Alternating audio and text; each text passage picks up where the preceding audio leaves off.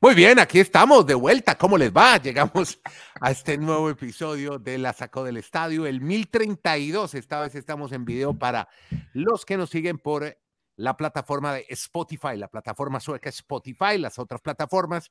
Pues muchas gracias por darle play, por tenernos ahí y sobre todo por colaborar con este proyecto periodístico. ¿De qué forma? Kenny Garay en Bristol, ¿cómo está, hombre? ¿Cómo le va, don Andrés? Un fuerte abrazo, qué bueno saludarlo, qué alegría, qué bien veo a Madulanda, arriba los corazones, feliz sintonía, grandes emociones. Eh, vaya ya mismo al Baki, ahí mismo, haga clic donde dice Baki, ve pequeña acá y gracias a toda la gente que ha respondido y que siga respondiendo. Ahí puede dejar su contribución. Dele vida a la sacó del estadio podcast. No hay contribución muy pequeña, ni hay tampoco techo contributivo. Lo que usted quiera, lo que usted pueda, siempre está disponible el Baki, porque este trabajo lo hacemos con mucho cariño, con mucho cariño. Perfecto, señor. Entonces, eh, cuando ustedes lean la descripción de este episodio en cualquier plataforma, al final, en los créditos, usted va a encontrar el enlace a ese Baki a donde lo está dirigiendo don Kenny Garay. ¿Qué es el Baki? El Baki es una forma, lo que llaman crowdfunding. Una plataforma web. Una plataforma web donde la gente. Colombiana. Colombiana, pero ahí pueden eh, hacer su contribución desde donde quieran. Sí. Eh, y en la moneda que quieran, donde la gente apoya, sí, señor. Sí. Los diferentes emprendimientos en cuanto a podcast y demás. Eh, hay inclusive noticieros, como en Colombia. Donaciones, sí, o causas benéficas también. O, causas benéficas. sociales ahí nos puede dejar su contribución para que esto siga durante mucho tiempo.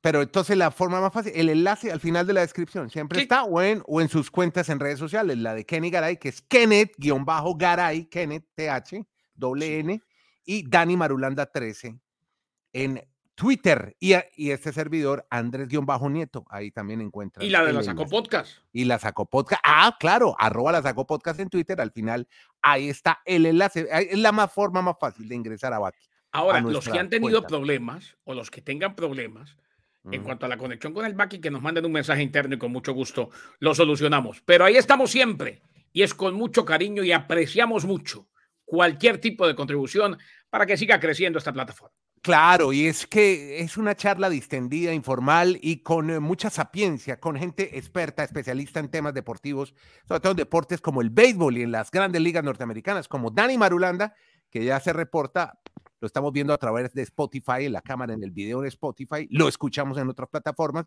para que nos hable de cómo siguen subiendo los fans en los estadios de Major League Baseball. Pero Kenny Garay, antes de que Dani nos hable de cómo suben, hablemos, Kenny, también de béisbol, porque hubo un honrón 26 para un protagonista permanente de este podcast, Shohei Otani. Y permanente hoy por hoy de la vida y permanente de todo lo que, de todo lo bueno, diría yo, en el mundo del deporte. Es que Andrés, eh, aquí dijimos en su momento y lo repetimos y no nos cansamos de repetirlo, que no vamos a permitir que esto pase a ser parte del paisaje porque sí. No, lo que está haciendo este muchacho lo que está haciendo este japonés en el béisbol de grandes ligas es para quitarse el sombrero, para aplaudir de pie y todos los días. Y qué bueno que lo, tenemos como antesala de lo que nos va a contar Madulanda, porque es que Otani la volvió a sacar del parque. Shohei Otani llegó a 26 jonrones. Eh, ganaron los angelinos. Mike Trout anotó la carrera de la victoria en un lanzamiento descontrolado. Shohei Otani, jonrón número 26. Eh, decir que Shohei Otani, entonces, mm, con este honrón, con este palazo de cuatro esquinas de 446 pies al jardín derecho, número 11, en sus últimos 19 partidos, 11 en 19, ojo, a esto íbamos, 11 en 19, 26 en total, tiene 21 carreras impulsadas en ese periodo, en estos últimos 19 partidos, incluidos cuatro juegos en fila con al menos una remolcada. O sea, apague y vámonos. Este señor lidera en categorías importantes, en las más importantes del béisbol de grandes ligas, y vuelve a sacarla del parque. Y además es protagonista de un equipo que tiene posibilidad de llegar lejos. Ese hecho Geyotani, como usted decía, un ingrediente más de un béisbol que vea, si, si nos ponemos a sacar a, la palestra algunos ingredientes de lo que nos va a contar Marulanda, Shohei Yotani es fundamental. Los partidos se acortaron. Claro.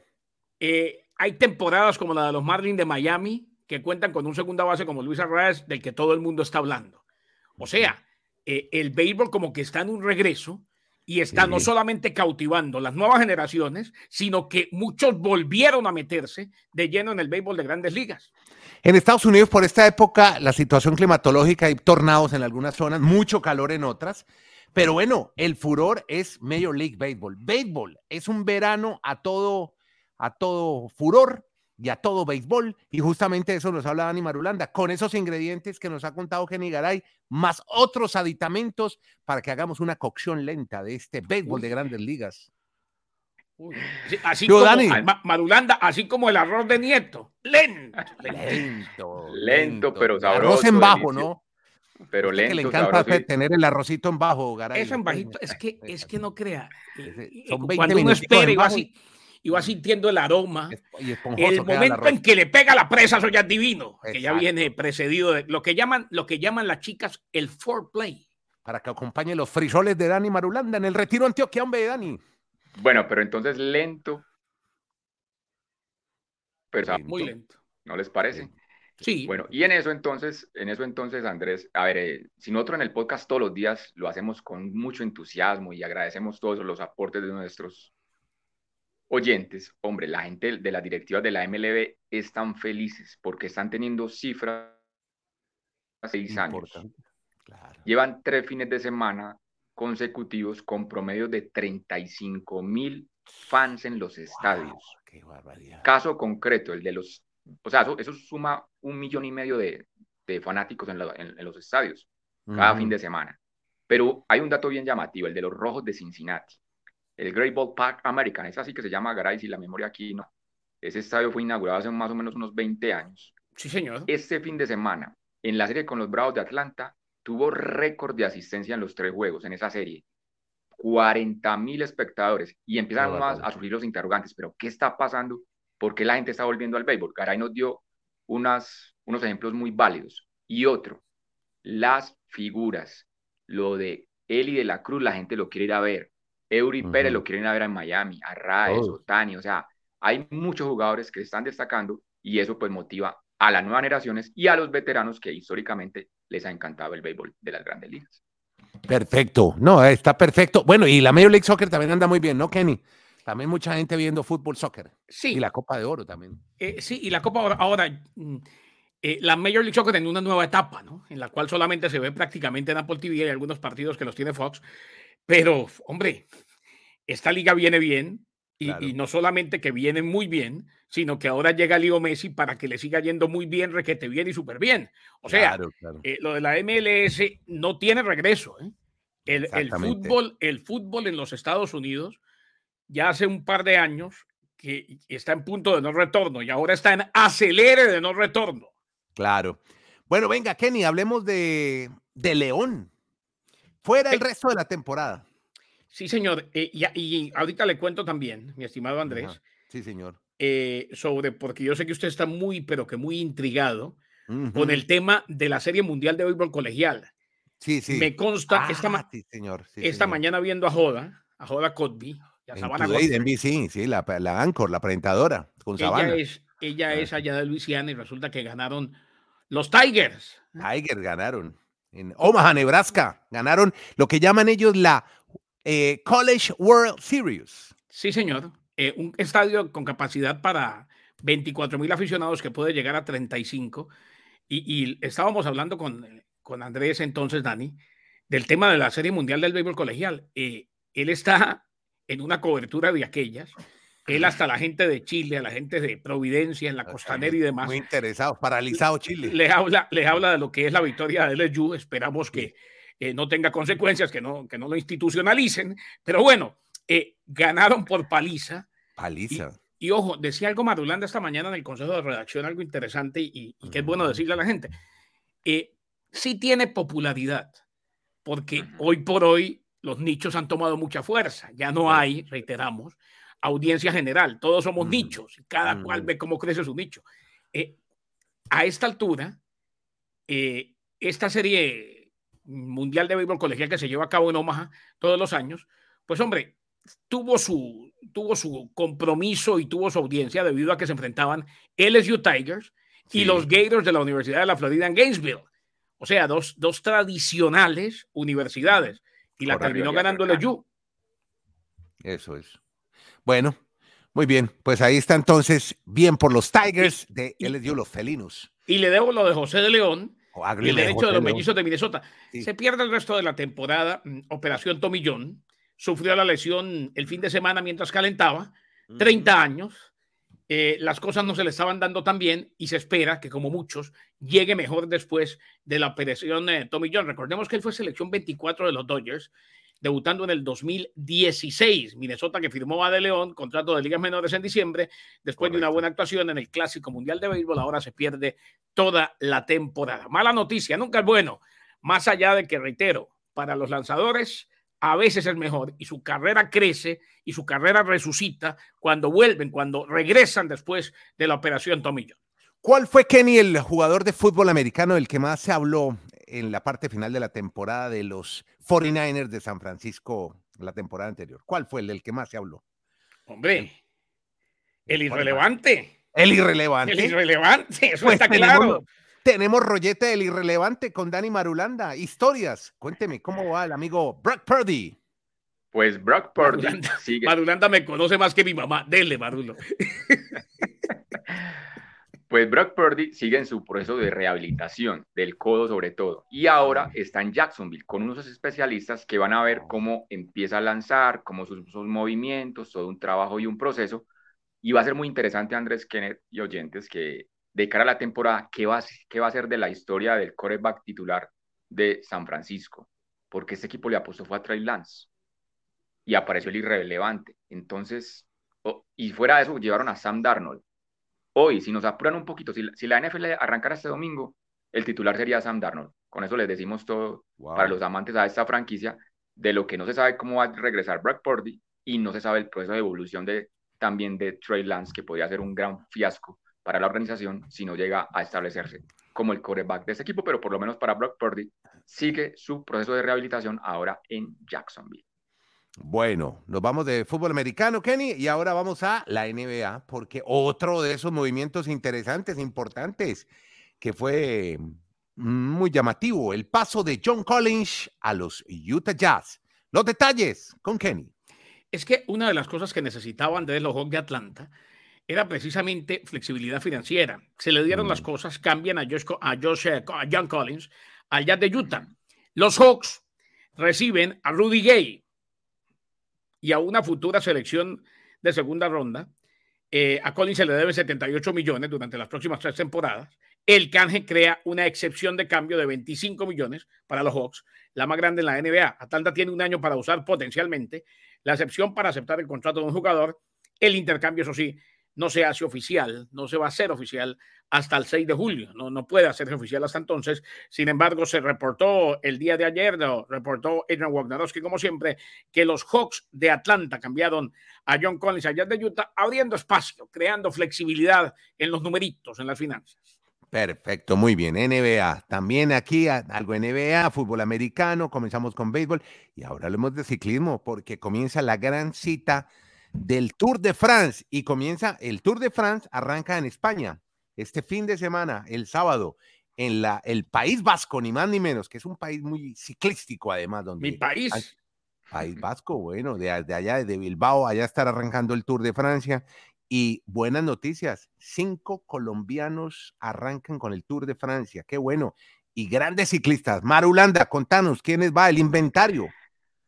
Pues me alegra mucho por usted, Andrés, que lo va a disfrutar desde el primero hasta el 23 de julio, las 21 etapas. Pero me preocupa mucho por nuestro amigo Garay, porque ahí empieza el tema de la grabación de nuestros podcasts cuando ah, estamos bien emocionados con el Tour de Francia. bueno, los cinco hombre, colombianos... Hombre, si es difícil grabar el podcast cuando están corrigiendo la doble a Santander con ustedes dos, imagínense cómo es con el Tour de Francia. Yo les conté, ah, yo, les conté en, en, eh, en, el Twitter Space que hacemos los lunes.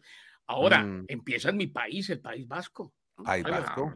Garay, ¿no? Garay, Garay, Garay. Claro, Garay, Echegaray, eh, Alzugaray o la Articuechea, ah, todos nosotros somos de allá, sí, señor. Perfecto, muy bien. Entonces, ahí Susan, tiene que preguntar por la visa, usted es también judío sefardino. Eh, no, pero sí ah, ¿Sabe quién, quién preguntó mucho? Yo no pregunté. Yo hace tiempo, yo soy Garay como novena generación. Mi hermano sí le dio por eso y preguntó y que no, que entonces algunos son franceses vascos y otros españoles vascos. Yo soy de Nueva mm. York y de Bucaramanga. Ah, bueno, bien. Sí. Además, Colombia no acepta y no una sola nacionalidad. Le tocaría dejar la americana por la española, dado caso. No, yo tengo dos. Si Por eso, una- Colombia, bueno, Colombia no, no acepta más de dos nacionalidades Ah, fuera de la sí. colombiana. Ah, no, sí, no. yo- Colombiana, no, americana, yo- perfecto. Tú eres la, de Estados, la de los Estados Pero- Unidos es innegociable y la de Colombia, en cambio, también. Bueno, muy bien. Pero Garay, lo, a Nieto, lo que no aprende a caer, judío, sefardí. Yo creo que Garay lo que es es un jodido y aquí no ya Sí. un- Pero bueno, venga, venga. Vamos a hablar de, mi, de los mamá es, mi, mamá es una, mi mamá es una santa Marulanda, por Dios. Sí, por el- más que Santa se lo ha aguantado usted toda la vida. Venga, hablemos entonces, hablemos entonces de los colombianos que están confirmados. Usted nos menciona cinco. Ya hablaba ayer eh, en nuestro podcast de Egan Bernal, muy buena noticia. Muy También bien. va a estar Rigobert Urán Sí, en, en el pelotón. sí, Otro de los que se suma es Daniel Felipe Martínez. Qué bien. Esteban Chávez, el chavito. Y me sorprende que hayan ya confirmado a Harold Tejada, que es un chico que va simplemente a disputar. Bueno, simplemente dice uno acá en la inmediatez, pero va a disputar embalajes y va a ayudar a su equipo para ser como un tándem Claro. de velocidad en las etapas que terminen a a embalajes. O sea que ahí están. El Astana, ¿no? Para Harold. disfrutarlos. Desde el Mm. 1 hasta el 23 de julio, ahí estamos programados, Dios mediante, para disfrutar con el Tour de France. Perfecto, y vamos a darle cierre de, lujo a este podcast hablando del Mundial de Clubes. Y Marulanda tiene rollo del Mundial de Clubes. De la FIFA. Hay mucha, informa- hay muchas informaciones, Andrés, de la FIFA. Arranquemos con el- la ratificación de Arabia Saudita. Arabia había solicitado llevarse este Mundial de Clubes que ya realmente casi nadie lo quiere, porque es un Mundial de Clubes con ese formato de siete equipos, el campeón de cada zona continental en cuanto a las confederaciones que tiene la FIFA.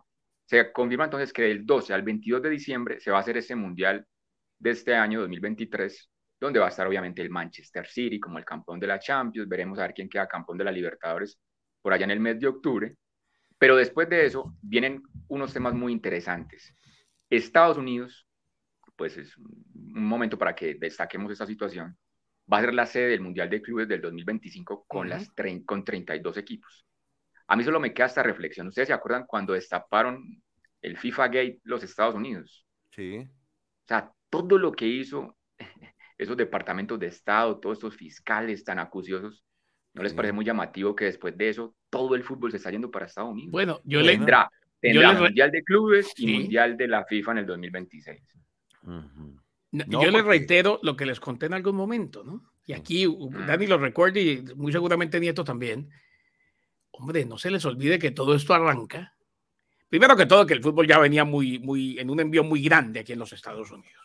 Eh, es más, yo, yo y, y espero no, no extenderme tanto, pero recuerdo que en una de mis primeras visitas, después de haber nacido en Nueva York y criado en Bucaramanga, una de las Mm. primeras visitas a Miami, mi papá me dijo, ojo, usted no sabe, pero ¿sabe qué deporte va a ser grande aquí algún día? El fútbol.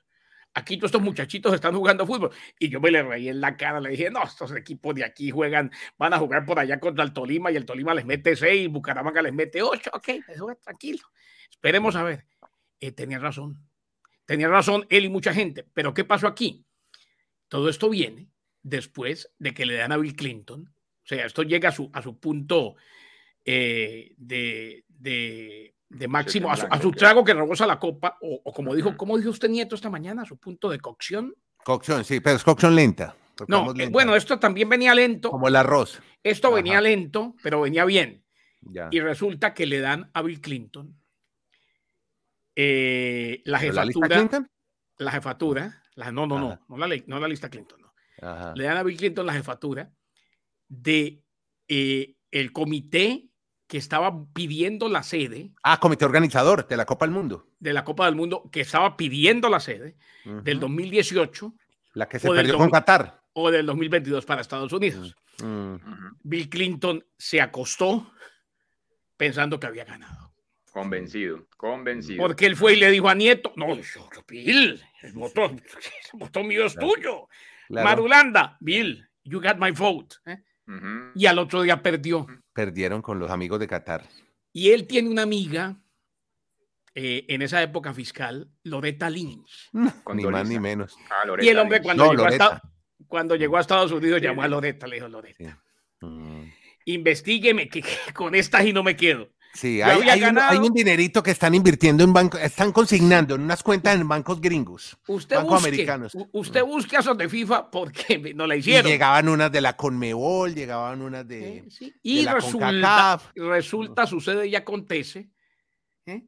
que empezaron a hacer transacciones aquí en Estados Unidos, vino la Copa América inventada en los Estados Unidos, la, famosa Centenario. La Centenario. Que ganó Chile. Y resulta que un día a las 2 de la mañana en un hotel de Suiza estaban los presidentes, algunos presidentes de federaciones de FIFA, inclusive había más de uno con la amante en la pieza. Salieron en pijama.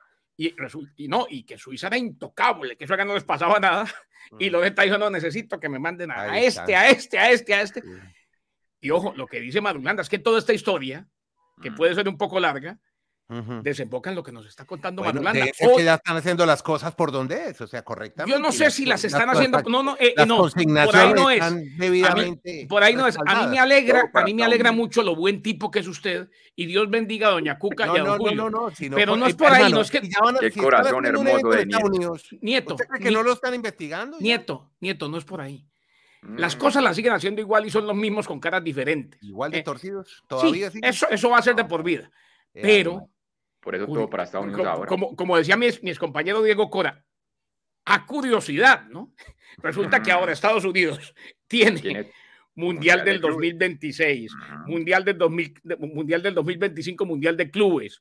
Eh, se vienen los Olímpicos, en el 2028. Ángeles. Eh, tiene, a Leo, tiene a Leo Messi, tiene... Ah, es más, hagámoslo cronológicamente y en orden.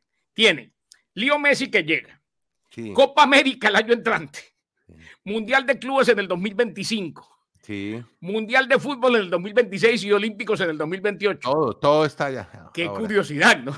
Exacto. Bueno, ahí deja, bueno, buen, buen comentario, Kenny. Bueno, está bien. Yo, yo pensaría que como ya, ya, ya los tipos aprendieron la lección, pues usted dice, mm, por algún lado puede haber algo raro. No, ya, no, no, lo que pasa es que ya se dieron cuenta Mm. con todo el respeto y díganme lo que sea, porque yo sé que estos comentarios, pero cada cual ya se dieron cuenta quién es papá. Exacto. Hagámonos bueno, pasito. Bueno, estamos llegando ya al cierre de este podcast. Antes quiero cerrar con esta. Nieto, eh, una, cosita, una rapidita si me da tiempo. Una rapidita si me da eh, tiempo. No, no, yo también tengo una. Espere, verá.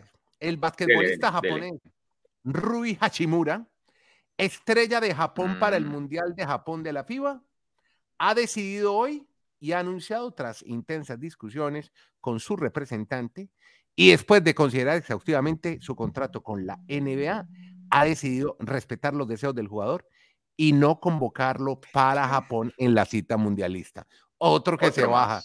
Otro. Hachimura, Oiga, y eso que el mundial es en Japón, ¿no? Sí, no, y es que ya, ya, los románticos. Qué tristeza estos muchachos que ya no, no les produce ningún orgullo representar a su país. Como nos contó Mario Alberto. No, no es que no les produzca ningún orgullo. No es que no les produzca ningún orgullo. No, es que, yo pensé que uno. No, no, no, no, no es eso, no es eso, nieto. Ah, como nos, contó Mario, como nos contó Mario Alberto Kempes el día que le hicieron la oferta de Valencia, que llegaron, creo que estaba en Rosario Central, no recuerdo si era en Rosario o en River que llegaron los fanáticos a la casa de él a decirle no te puede decir, no te puede decir, no se va, no se va, Marito, no se va.